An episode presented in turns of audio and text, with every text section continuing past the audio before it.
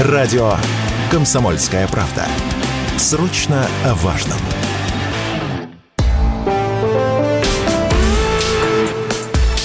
По сути дела, Николай Стариков. Начинаем а, нашу программу. Здрасте. Да, сегодня мы опять поменялись местами. Я нахожусь в московской студии, Владимир Варсобин находится где? Где находится Владимир Расулов? Ну, неважно где, да, неважно, я, где. Нахожусь, я нахожусь в, Суху, нахожусь в Сухуме, но это ничего не значит. Да, в Сухуме, как, как сейчас э, правильно говорить. Да, но мы а, сегодня... А, да, Николай, мы, мы, мы снова поменялись местами, вы солируете, то есть вы ведущий теперь, так что вам слово, я буду теперь э, спокойно ждать, когда мне дадите его. Владимир, немедленно, немедленно же вам его и дам. Настраиваясь на сегодня эфир, на сегодняшний эфир, мы понимали, что сегодня 10 лет так называемому Евромайдану, а по-русски, если называть свои вещи своими именами, государственному перевороту на территории Украины. Дата это, безусловно, трагичная, безусловно, кровоточащая до сих пор. И, Владимир, поскольку сегодня я у нас солирую в нашем с вами э, общении, я хотел спросить, э, какие мысли у вас возникают, когда вы видите, что с момента начала государственного переворота на Украине прошло уже, по сути, 10 лет? А, первая мысль, какой я старый. Я ведь участвовал в этом деле, как будто вчера было это. Я был на всех Майданах, а это, конечно, мне запомнился очень, очень сильно, а, потому что это был один из самых жестоких Майданов. Мы забываем, что Майданы были и раньше. Они не носили вот такой кровопролитный характер. И я вспоминаю эти дни как действительно трагедию Украины, а трагедию даже не только Украины, это трагедия а, всего, ну уж давайте так говорить, славянского мира. То есть, по сути, с этого дня и началось э, разрушение э, российско-украинской э, дружбы, российско-украинских отношений. Если, и тогда это считалось, что это только политика, что это лишь государство начинает враждовать между собой. А потом, как показало время, оказалось, что процессы были намного глубже – и теперь мы находимся в разных окопах и стреляем друг друга.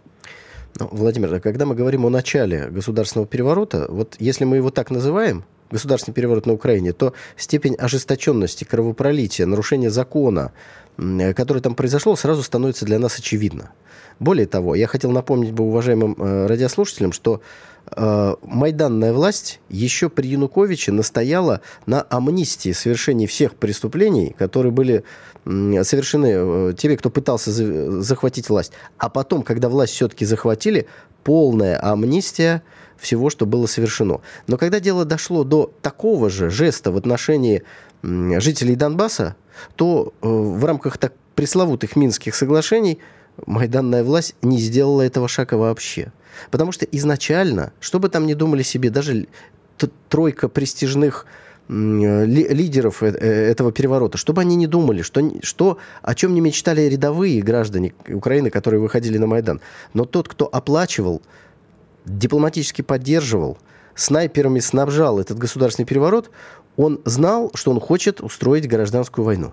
И она так и получилась. Я напомню, дорогие друзья, что начиналось все очень так э, мило. Некий журналист Мустафа Наем э, позвал жителей Киева, ну, в целом Украины, но в основном Киева, э, на, на Майдан, пригласив их взять с собой хорошее настроение, теплый чай, ну, все такое веселое. В этот же период появилась знаменитая девочка с плакатом, что она хочет в Европу и круженые трусики. Вот когда все это смотришь, Владимир, я хотел вас спросить, как вы думаете, если бы существовала какая-то такая машина времени, и можно было бы тем, кто 10 лет назад выходил на Крещатик, показать то, что произойдет в течение этого времени, вышли ли бы они? Или решили бы чай попить дома? Николай, э, я понимаю, да, этот вопрос действительно имеет, ну, он хороший вопрос. Я думаю, что он задан очень э, умно и правильно, и ответ в нем ясный. Конечно, большинство бы сейчас бы, если бы знали, что все это приведет к тому, что сейчас имеем, э, в здравом уме никто бы этого не сделал, не повторил. Только, Николай, вы э, начинаете почему-то вот именно с декабрьских событий, которых я был участником, а, но почему-то вы не начали говорить о том, что предшествовало этому Майдану. Все-таки интереснее сначала обговорить то, почему, почему, собственно, он произошел. Вы сказали вскользь, что Янукович резко развернулся от евроинтеграции и разорвал этот договор с Евросоюзом, из-за чего, собственно, начались вот эти Не подписал. Протесты. Здесь надо уточнить. А не, не подписал Не подписал, просто. да. Да. Вообще говоря, Янукович был похож вот на, вот не помните, герой Вицин, Никулин Мургунов, вот и Никулин Мургунов стояли вот, а Вицин на, на дороге, а Вицин разрываемый между двумя гигантами, такое комическое зрелище, да, представлял. Вот Янукович представлял это комическое зрелище, его разрывали между Западом и Москвой, между условным Евросоюзом и Путиным – Э, ему сулили большие деньги Москва, ему сулила большое интеграционное э, взаимодействие Европа. И вот он метался, он то подписывал, то не под, то, он то подписывал, то деньги у Москвы брал под какие-то обещания. Он вел свою обычную э, вот э, донецкую, тогда Донецк была другая совершенно слава, чем сейчас, донецкую политику и вашим, и нашим. И смотрите, что получилось. Вот э, именно на, на вот этом Майдане и произошла вот эта трагедия, потому что два геополитических центра, по сути, разорвали Украину. А Запад, конечно, играл на поле политики. Россия начала играть, сначала отдавала 4 миллиарда кредита, как мы помним, э, пытаясь затянуть свою сферу. А потом она просто э, вошла, потом она просто начала историю с Крымом, началась история с э, ДНР и ЛНР и так далее. Это тоже был ответ на то, что, ребята, мы не уступим. Владимир, и вот могу именно вот эта драка ге- ге- ге- ге- геополитических центров, вот этих, Россия и а, Запад, и привела к разрыву вот и к трагедии того, что произошло потом в Киеве. По большому счету, если бы вместо Януковича стоял бы лидер, который действительно думал бы о стране, и действительно бы, э, вообще-то говоря, не был таким слабохарактерной тряпкой, а вот с этим согласны обе стороны. Вы заметите, я думаю, даже вы э, согласны со мной насчет Януковича. Этого можно было избежать. И никакой Майдан не привел бы к таким последствиям. Он бы произошел, но не, про, не, не привело это автоматически к тому, что мы видим сейчас. Ну, смотрите, ваша точка зрения, насколько я ее понял, выглядит так, что был такой вот Вицин Янукович, который метался, сел между двух стульев. То есть, по сути, в вашей трактовке да. то, что произошло на Украине 10 лет назад, является, э, безусловно, заслугой слабости власти. Я здесь с вами соглашусь. Но вы говорите о том, что это было, ну, как сказать, этого можно было легко избежать, э, надо было просто выбрать какую-то одну сторону. При этом вы возлагаете ответственность за да. разрыв Украины, а здесь ну, картинка красивая, потому что когда гражданская война, это действительно разрыв страны. Одинаково и на Запад, и на Россию. А ведь это не так. Ведь это не так. Даже во время государственного переворота Майдана Россия пыталась как-то все это дело, э, что называется, миром уладить. И когда стало понятно, что мы вообще не вмешивались в эти события, Вмешательство произошло в тот момент, когда стало понятно, что будет убит законный президент Украины. И Путин его фактически спас. Поэтому, когда вы приравниваете того, кто привез печеньки, привез деньги, подготовил боевиков, осуществил э, сначала переворот в одной форме, он не получился в виде цветного э, переворота, тогда запустили снайперов такой кровавый жесткий сценарий. Ведь Россия ничего подобного не делала. Там не было снайперов проевропейских и снайперов пророссийских. Но на нас все равно пытались возлагать... Не, ну зеленых человечков... Зеленых, подождите, зеленых человечков, что ли, не было? Ну, конечно, что, не было. тоже работали. Но, конечно, не, не было. Надо, не надо... И подождите, подождите. Не надо делать из нас э, белых и пушистых, а там... Это черно-белую картину, конечно, пропагандисты любят. Так не бывает в жизни. Подождите, если какой-нибудь разведчик... Работали, а, Подождите, ну, разведчик ходил, обе это одно. стороны работали так, как могли.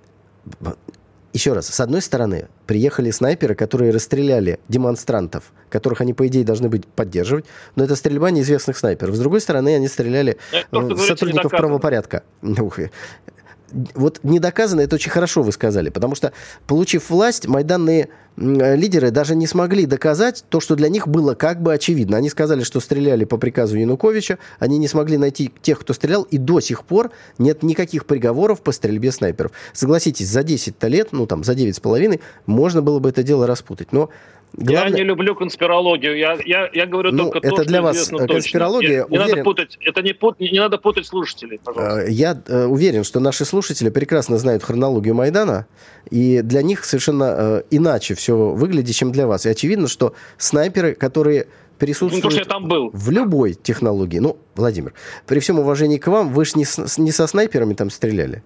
Да вот вчера, например, сюжет был на одном российском канале. Корреспондент э, находился прямо в гуще событий, как и вы. Пуля попала в подоконник. Поэтому стрельбу снайперов Николай, наблюдали секунду, наши же журналисты. Сейчас закончится у нас время. Да. Сейчас у нас время закончится, я просто буквально немножко скажу. А, во время опросов перед Майданом большинство населения а, Украины, в том числе и восточных областей, были за евроинтеграцию. Это надо понимать. И рейтинг Януковича был в районе 5%. Это была очень непопулярная власть, и желание Европы было всеукраинским. Вот это надо учитывать, когда мы говорим о Майдане. Ну, я согласен, что популярную власть таким образом не э, свергнешь, совершенно очевидно. Дорогие друзья, мы сейчас ненадолго прервемся. Э, плюс 7 967 200 9702. Пожалуйста, пишите ваши впечатления, предложения, идеи. Ну и про неизвестных снайперов, я думаю, сегодня самое то поговорить.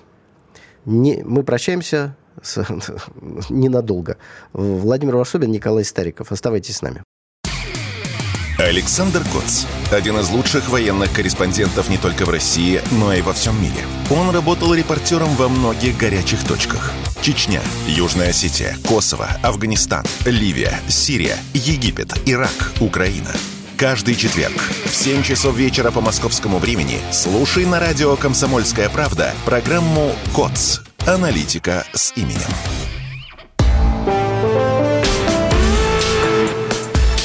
По сути дела, Николай Стариков. Дорогие друзья, мы продолжаем. В студии в Москве Николай Стариков, Владимир Варсобин в Сухуме. Мы обсуждаем десятилетие Майдана. Хотел еще раз напомнить телефон, по которому вы можете в любом мессенджере отправить ваши впечатления, предложения, идеи. Плюс семь девятьсот шестьдесят семь два ноль ноль девяносто семь ноль два. Владимир, давайте вернемся в тему Майдана потому что у меня созрел еще один вопрос, который я хотел вам задать. Ибо наши взгляды на то, что произошло там 10 лет назад, ну, не совпадают. Вот смотрите.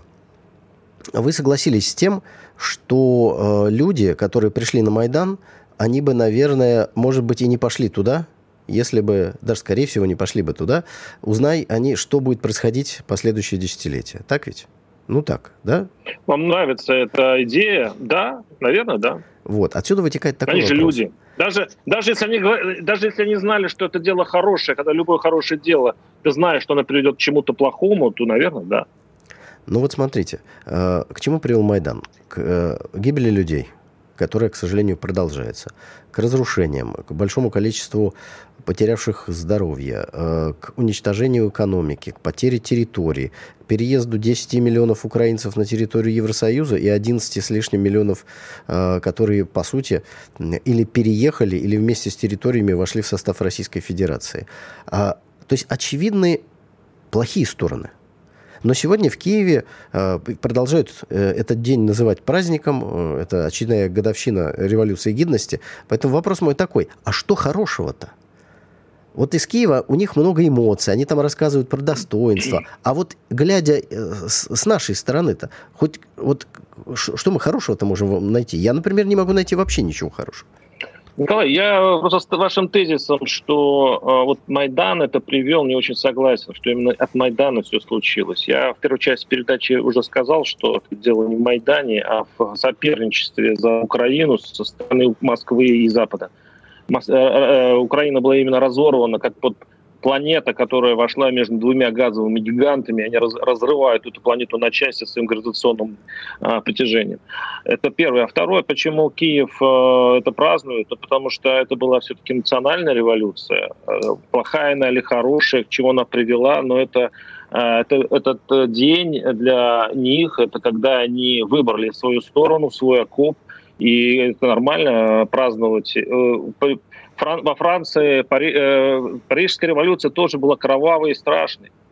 Но этот день остался в истории, остался в истории, его празднуют. Но многие и... национальные революции, многие национальные революции во многих странах прошли очень плохо и очень э, шершаво, как говорится, да, со всякими проблемами, но это остались они национальными праздниками. Все-таки, так Владимир, что в этом смысле я понимаю Киев. Ну, ваша мысль понятна, но я хотел сказать, я думаю, что наши слушатели согласятся с тем, что э, для советских людей в советской э, смысловой базе слово революция, она несет положительный настрой. Поэтому то, что произошло на Украине, надо называть государственным переворотом и категорически не использовать слово «революция», потому что тогда хоть что-то такое хорошее от Октябрьской революции, от каких-то других национально-освободительных движений попадает э, туда, что называется, тенью. Не было никакой освободительности. Николай, вы же, вы, же, вы же называете себя историком. Вы же сами знаете, что Октябрьская революция очень долго называли, они сами себя называли Октябрьским переворотом. Совершенно верно. Но я говорю а, уже о да, позднем Советском Союзе, ну, когда так, мы с вами в школе были. Вот мы были в школе, революция для нас была это что-то положительное. И опять хочу сказать, уважаемый коллега, что старайтесь вы передернуть. Вы все время пытаетесь э, ну, высказать такую идею о том, что виноваты обе стороны. Так давайте просто на время посмотрим. Кто начал захватывать государственные здания? Кто начал стрелять в полицию? Там пророссийских каких-то демонстрантов, снайперов, э, группировок, которые пытались что-то делать, вообще не было. То, что люди, которые выступили против Майдана, начали смотреть в сторону России, относится на несколько месяцев позже. Это был уже ответ. Ну а нашим уважаемым э, слушателям я хотел просто вкратце пояснить, почему этот переворот должен был случиться. Потому что американцам нужна была гражданская война, куда дальше они старались тянуть э, Россию. И несмотря на все попытки российского руководства избежать этого сценария, к сожалению, полностью его избежать не удалось. Так вот, когда свергается легитимная власть, которую можно переизбрать через год – в ситуации, когда в стране ничего страшного не происходит, делается это только с одной целью. Для того, чтобы не было ни одной легитимной власти. Та власть, которая села в Киеве после свержения Януковича, а, она была абсолютно нелегитимна, потому что назначение исполняющего обязанности президента нарушало Конституцию Украины. И он свергнут был физически, но его, э, Януковича, легитимность, она осталась с ним. Но, к сожалению, сам Янукович, и тут уж я с вами абсолютно соглашусь, оказался из определенной субстанции сделан, поэтому сохраненная им легитимность никакой роли в этом процессе дальше не сыграла. Вот. Э, Николай, э, давайте вот я как все-таки участник, э, все-таки я, я, я все время напоминаю. Когда вы говорите участник, давайте поясним, что вы, что вы были журналистом на Майдане, а не боевиком сбитой там. Да, и да, и причем общался со многими политиками и так далее. Я сейчас не противоречу вам, я не скажу, что вы не правы. Я просто хочу объяснить вот те детали, которые вы говорите, извините, некоторые вещи очень поверхностные. То есть вот вы говорите, что, а, ну, условно говоря, когда протестующие, даже после того, когда Янукович уже все подписал, туда приехали, приехал наш Лукин и другие, подписали, э, имеется в виду западные э, дипломаты. Лукин не подписал. Лукин не подписал. Мира. Это важно. Лукин участвовал. Лукин участвовал. Но был там, его, почему-то его прислали, удивительно. Вот. И э, почему при этом э, майданчики все равно пришли и пошли свергать эти гонять по стране Януковича? Э, здесь просто есть э, уличная психология. То есть я, я же это видел, когда э, строили баррикады, когда гибли люди с обоих, с обеих сторон – когда месяц все было окутано слезоточивым газом, когда ненависть обоих сторон доходила просто, ну и она только росла со временем, просто так остановить улицу, это, кстати, на будущее, это, это э, всякое может быть, остановить улицу, которая почувствовала, слаб, почувствовала слабость власти, и которая, вы сами говорите, презирает не только, кстати, те, кто на Майдане, а и те, кто был против Майдана, презирали Януковича. И вот эту махину, когда обе стороны не просто понимают, что власти нет, невозможно никакими бумажками, никакими договорами. Она дойдет до конца. Стихия ворвется во все Ой, дворцы Владимир, и установит свою поэт власть. Вы, это, за, это закон природы. Так, вот давайте Я про не... законы по, по природы чуть поподробнее. С моим опытом нельзя быть поэтом. Э, подождите. Вот смотрите, дорогие друзья. Что, что, нам, что нам сейчас сказал да. Владимир Варсобин? Он сказал, что э, майданщики в силу эмоций начали прям цитирую вас, преследовать Виктора Януковича. Вот чем хороша какая-то круглая дата? Начинают показывать кадры, вспоминать. Вот сегодня э, в одной из программ... Только эмоции. Почему все эмоции? Подождите, подождите. Показали интервью Владимира Владимировича Путина. э, некоторое время назад. И он там рассказывает, кто и как преследовал Януковича. Значит, он сказал, что там были группы ликвидации, состоящие не из боевиков Майдана, а из специалистов и профессионалов с крупнокалиберными пулеметами – Поэтому вот эти сказки о том, что доведенные до отчаяния, возмущенные слезоточивым газом майданщики пошли преследовать президента Украины, это, это просто детский лепет. Конкретные группы стояли на местах его выдвижения для того, чтобы его убить и, как говорится, завести ситуацию в ту сторону, которую ну, они хорошо, хотели. Хорошо, хорошо. Давайте так. Давайте просто по фактам. Я был, э, следовал за Януковичем, я был в Харькове, э, где уже был съезд а, организован местным, я забыл фамилию, губернатором, который был за антимайдан, за Янукович, один из последних Добкин, лояльных по-моему, Янукович губернаторов. Добкин, да, по-моему, он. Вот, и он собрал съезд. Янукович был уже в области, то есть там уже все готовилось к этому. Никаких крупнокалиберных пулеметов там отродясь не было, потому что это была я. Ну, понимаете, в чем дело? Это, это Украина. Там нельзя вот так взять. Там не может быть крупнокалиберных ну, пулеметов? Не может быть снайперов? Может быть, может, может быть. быть может быть снайперов. Они могут быть, а их может и нет. Вы знаете, что ну, это такая вот э, надвое, бабка надвое сказала. Владимир, вы так пытаетесь отбелить Майдан, там, я уже даже не знаю зачем. Я, я просто, я просто, я, не, а при чем здесь это? Я просто видел, как э, дерутся майданчики и антимайданчики в Харькове. Вы что, они думали, вы думаете, с крупнокалиберными пулеметами, что ли, дрались? Еще раз, Владимир, вы пытаетесь то... опровергнуть не... то, что я не говорил. Что не говорю не я вслед за президентом? Было, кроме Были группы... Киева никакого вооруженного противостояния не было. Еще раз, не было никакого а вооруженного противостояния. На путях отъезда, отхода кортежа Януковича стояли убийцы. Главной задачей было не вступать в какие-то там перестрелки, а из крупнокалиберных пулеметов покосить Януковича и охрану. И когда это увидели, это Путин говорит, он отдал приказ связаться с э, охраной и с Януковичем, объяснить им, что впереди, отправить вертолетную группу со спецназом на борту. Да.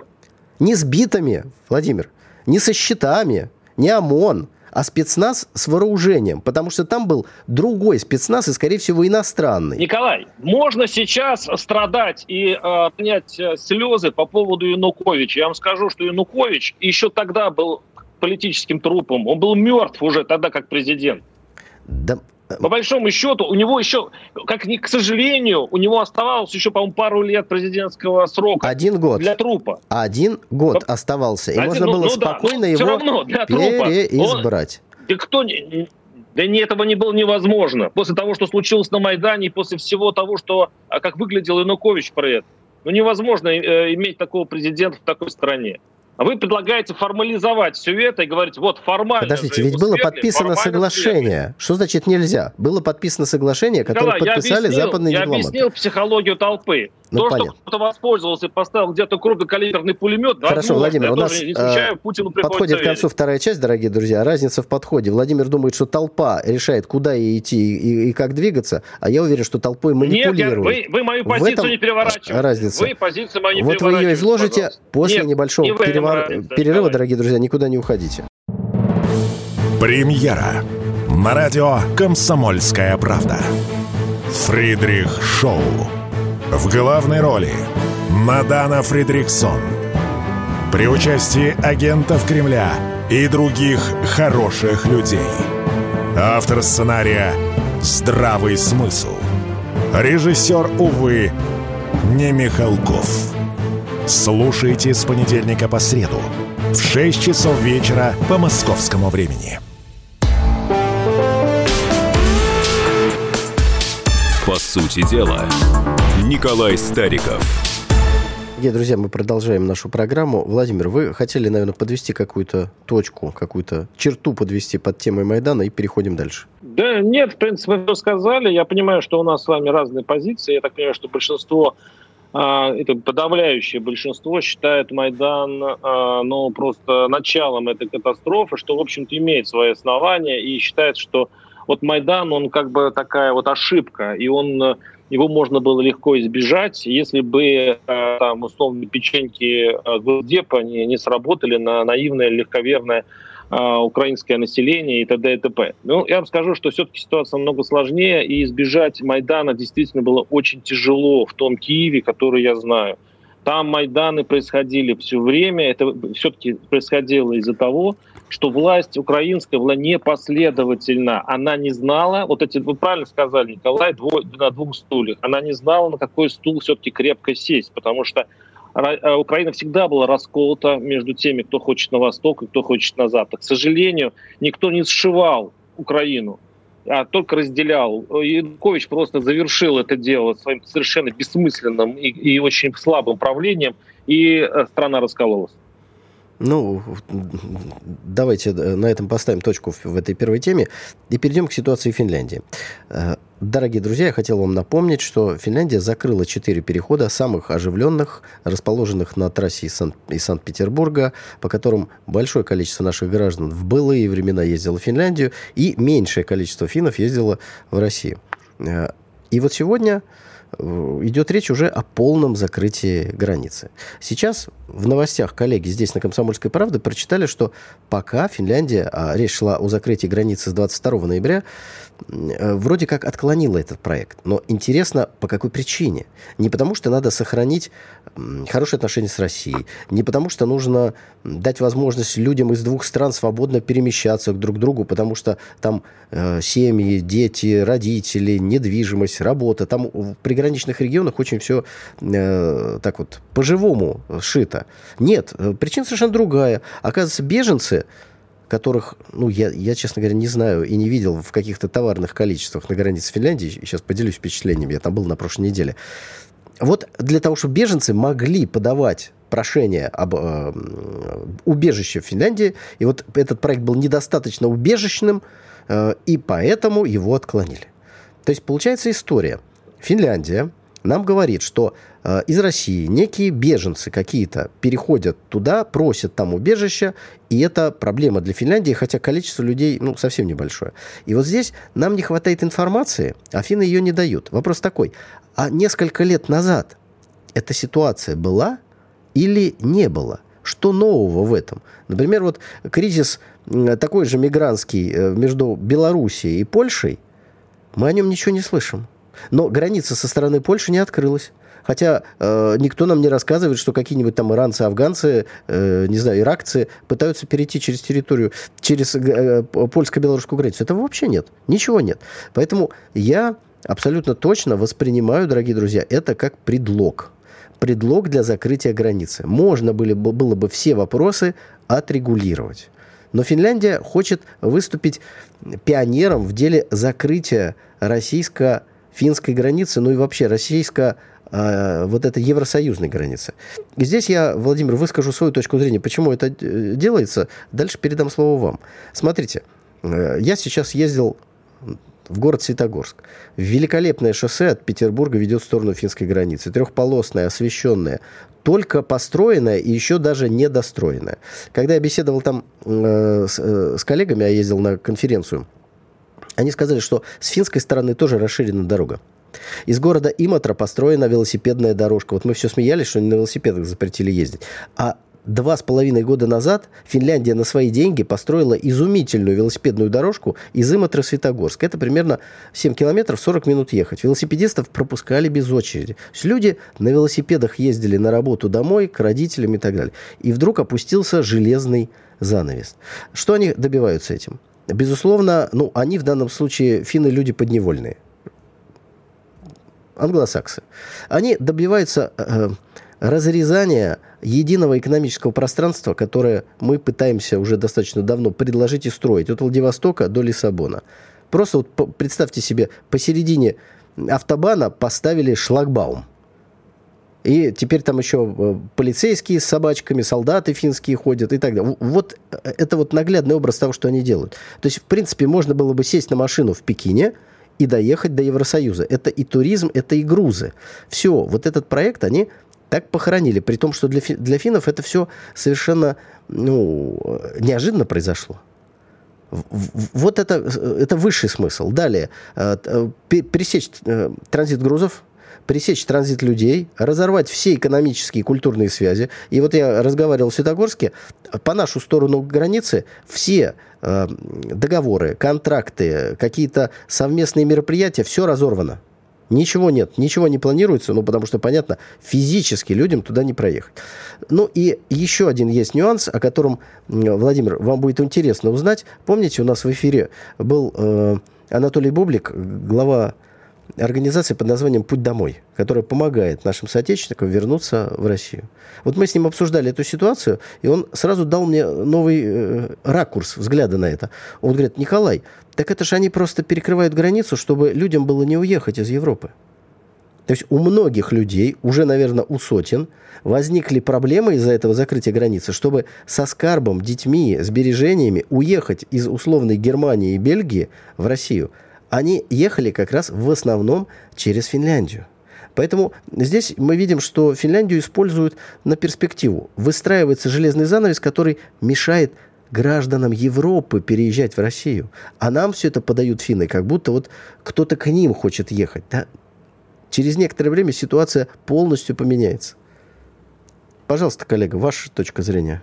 Да, Николай, в принципе, у нас часто все оценки совпадают, только у вас есть определенная такая вот такая, теория. То есть э, финны не сами, их кто-то заставляет. То есть вот это первое отличие, да, у нас обычно.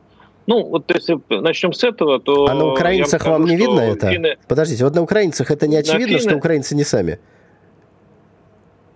Нет, не очевидно. Не Дело очевидно. в том, что сложнее Хорошо. ситуация. Сложнее. Я, Николай, все время доказываю, что не так все просто. Финны, я замечу, вступили в НАТО сразу после начала э, всей вот этой э, неразберихи, мягко говоря, э, когда Россия стала э, дистанцироваться, ну, скажем так, вошла в СВО. То есть, по сути, вот с этого все и началось. Сейчас говорить о том, что э, с обидой, что они закрывают границы, ну, мне кажется, нелогично. Но в конце концов, Э, мы э, вошли в клинч с Западом, и когда они начинают отгораживаться по своим э, соображениям, финны, я думаю, не только по указке действуют, у них есть свои, свои соображения и безопасности, они сейчас в общем-то, как член, как новоиспеченный член НАТО будет входить в западные стандарты и вообще думать о том, как им укреплять оборону, причем с соседом, которым действительно, тут, Николай, вы правы, можно было на велосипеде, вся Карелия, вся, вся Ленинградская область ездила как домой в Финляндию, это было действительно совершенно прозрачные границы, и это для них сейчас очень больно. Это все правда. Так а Но в чем наша угроза-то для них? Владимир, вот, но ну нет же угрозы. историческую страницу. Но нет же никакой Все, угрозы. Да? Это ничего удивительного, что, что будет граница, и причем непроницаемая. Я хочу о другом поговорить. Николай, а вас не в этих новостях не смутило то, что вот эти мигранты которые там появились, они почему-то в большинстве своем с просроченной э, визой в России находились. И вот, а вот эта мигрантская вольница мне просто изумляет. То есть пакистанцы, а, там, кто там у них еще, там, из Бангладеша, там вот эти самые несчастные из Эфиопии, Сомали, бродят у нас по нашим, значит, э, территориям, по нашей, территории российской с просроченными документами. И это как бы докладывается, как будто сам... А вам не кажется, что в Финляндии, около Финляндии, нашли лишь маленькую каплю из того многообразия мигрантов, которые бесконтрольно бродят по России? Вот я бы сейчас озаботился не тому, что каким образом мы будем досаждать финам э, мигрантами, которые там будут переходить на границу, а, а то, что это, возможно, одно из проявлений нашего миграционного бардака, который у нас происходит. Ну, э, должен отдать вам должное. Вы получилась такая у меня тавтология, но на самом деле вы действительно сейчас сказали э, то, о чем хотел я сам поговорить. Это, это правда. Меня удивляет не только наличие неких беженцев, но меня э, удивляет ситуация, когда э, в Карелии 150 человек, согласно губернатору, задержаны с просроченными документами. То есть явление массовое. Возникает вопрос, они как прибывают, где все это происходит. Потом мы видим в публикациях некоторых газет, что там что-то похожее на такой конвейер существует. И главный вопрос для меня, кто это делает? Вот представить себе, что Великая Россия решила досадить Финляндии, привезя на ее границу 40 э, бангладешцев, ну, мне представляется смешной. А вот идея о том, что некие структуры, которые зарабатывают на транзите людей через э, различные каналы в Европу, сделали такой канал через Россию и продолжают зарабатывать. И кто-то не обращает внимания, что там просроченные визы, кто-то не обращает внимания на что-то еще. И вот с этим я очень надеюсь, что наши власти сейчас разберутся. Ну, Владимир, у нас осталось буквально 30 вот, секунд. Да, да, Николай, вот я хочу... Да, чем проще версия, чем ближе к земле, тем она вернее. Вот то, что они на все зарабатывают, включая наших чиновников, это я охотно верю. Но из, но из этого, Владимир, не вытекает необходимость закрытия всех переходов в Финляндии. Вот о чем речь. Финны используют это как предлог раз, разорвать все, все то, о чем мы с вами сейчас говорили. Можно было бы оставить Николай, один какой-то. Все, смиритесь, смиритесь. Все разорвано, границы будут заблокированы. Ну все, мы ну, услышали, что сказал Владимир. Не хотите к этому привыкнуть. Все, дорогие друзья, чер- вернемся через небольшой промежуток времени, не уходите. Все программы радио Комсомольская правда вы можете найти на Яндекс Музыке. Ищите раздел вашей любимой передачи и подписывайтесь, чтобы не пропустить новый выпуск. Радио КП на Яндекс Музыке. Это удобно, просто и всегда интересно.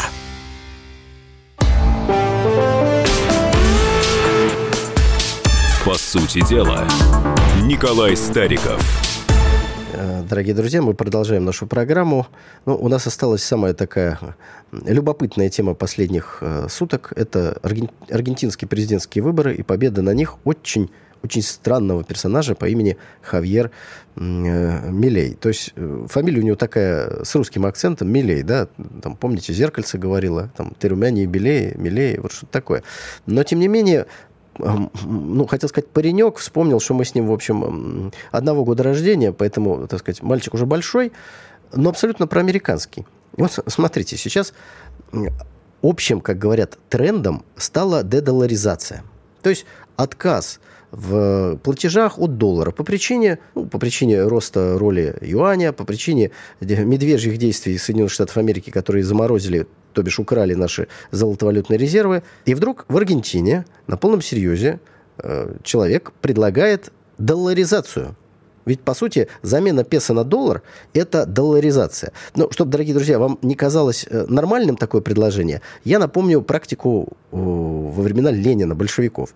Когда совзнаки подверглись большой инфляции, а сегодня на Аргенти... в Аргентине там почти 148%, что сделали большевики? Они ввели золотой червонец, то есть новую валюту, которая была э, не просто там в золоте э, выпускалась, она э, имела золотое содержание, даже если она была бумажной. Отсюда слово «червонец», которое относится у нас, э, ну, по крайней мере, в Советском Союзе к 10-рублевой купюре, а сейчас, не знаю, называют ли что-то червонцем.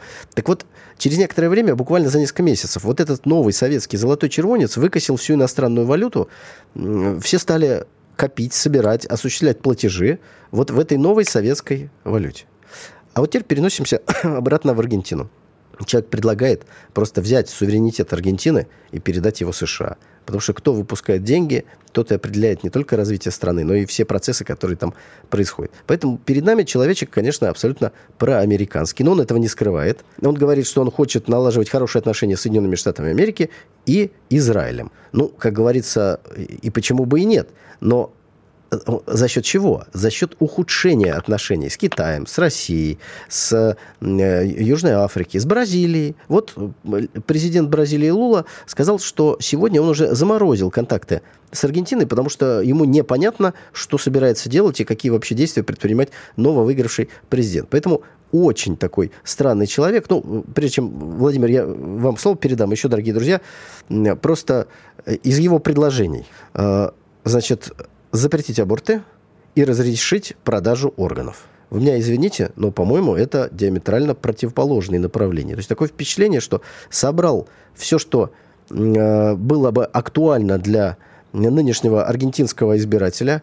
Э, правящая партия сделала огромную ошибку, выставив министра финансов, это при, в качестве кандидата при инфляции в 148%. Вы понимаете, что более непопулярного человека в Бразилии, наверное, сложно было э, найти. Ну и вообще в целом, мне лично вся история Хавьер Милея напоминает не Трампа, как говорят, а Зеленского. Только порядок выборов немножко иной. Хавьер Милей создал в 2020 году партию «Свобода наступает», прошел в парламент, и вот на президентских выборах, э, как видим, э, получил большинство. В целом, ничего хорошего Аргентину точно не ждет.